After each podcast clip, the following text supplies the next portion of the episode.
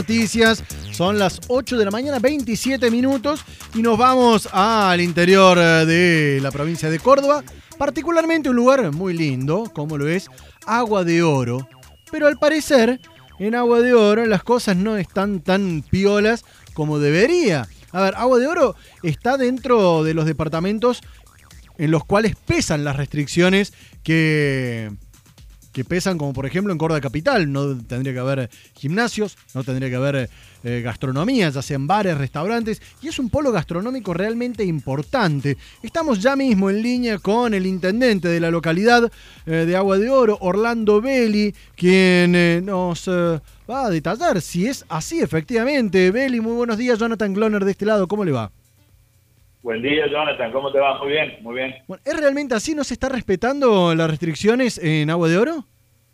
No, no, no, no es que no se estén respetando. Nosotros, el tema de gimnasios y reuniones familiares y sociales, esa sí la estamos, estamos aplicando, eh, pero el sector gastronómico ya muchos han quedado en el camino y ya no podemos permitir que lo, lo, lo poco que está trabajando sea ya perjudicado. Eh, lamentablemente, algunos no sé si van a poder volver a abrir y, nosotros nos vamos, si seguimos así, nos vamos a transformar en un pueblo fantasma.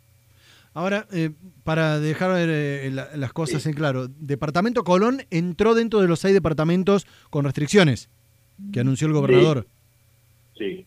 Y bueno, como les como decía en la introducción para saludarlo, es un polo gastronómico realmente importante. Ahora, ¿tiene el aval del municipio esta apertura que están manteniendo los bares y restaurantes?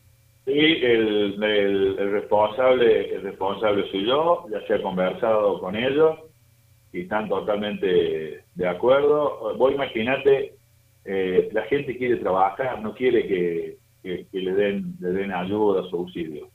Aparte, más allá de esto, nosotros no sabemos y todavía no nos han garantizado que el subsidio les llegue a todos, porque a lo mejor ah, piden alguna normativa, algún requisito que no lo pueden cumplimentar. Vos imaginate que vienen de siete meses en picada y a lo mejor algún, algunos papeles, algo todavía no lo tienen al día porque no pueden, les alcanza simplemente para comer y ni eso.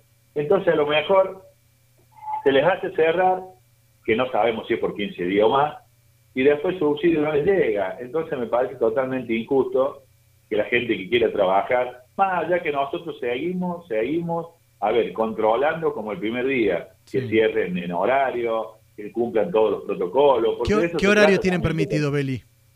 Hasta las 12. Hasta, las 12, 0 horas, Hasta las 12 de la noche. Ahora, ¿se han puesto en contacto desde la provincia por, por esta situación? ¿Le, han comunicado algo? No, nada. Ahora, ¿cómo imagina con esta exposición que, será? Eh, ¿Aparecerá algún llamado de la provincia, del COE, de alguien? Y, la verdad, la verdad no te, sé decir.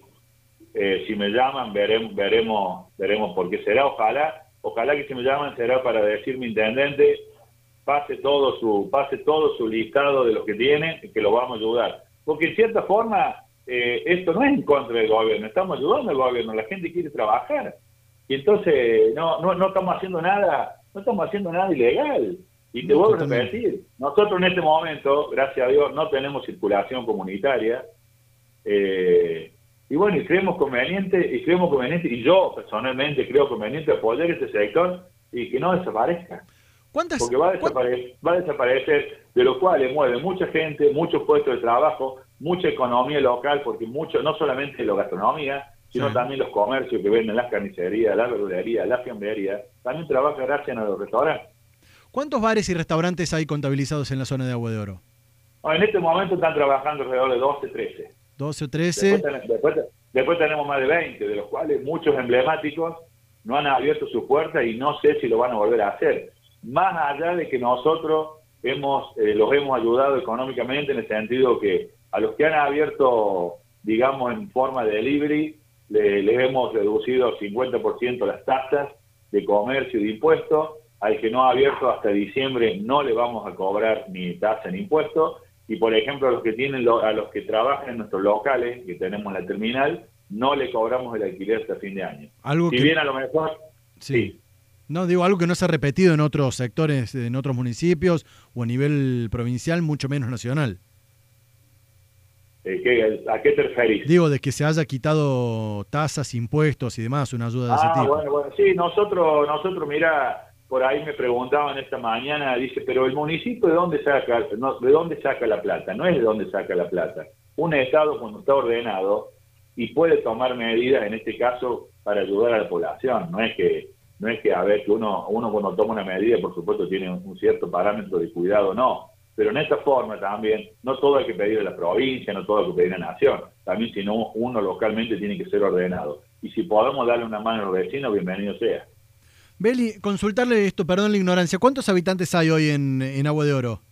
Entre 7.000 y 7.500 más o menos en este momento. Entre 7.000 y 7.500, digamos, es un pueblo, no llega a ser ciudad, eh, por supuesto. Y de este Sí. porcentaje, ¿cuánto está de manera directa o indirectamente ligado a la gastronomía? Y bueno, si eso, eso pasa por de acuerdo a, a la temporada. Si vos me decís en temporada en temporada fuerte, y tenemos más, más del 60-70% dedicado a toda la gastronomía. O sea, estamos hablando de casi ahora- 4.000 ahora personas. estaremos- ¿Cómo? Casi 4.000 personas trabajando en gastronomía. Y sí, porque, porque es impresionante. Acá, imagínate que en verano se triplica la cantidad de gente que viene. Y bueno, ahora que menciona verano, recién hablaba con eh, el promotor de turismo y eventos de, de Carlos Paz. Le preguntaba de esto, Agua de Oro, ¿se está preparando para que haya temporada de verano?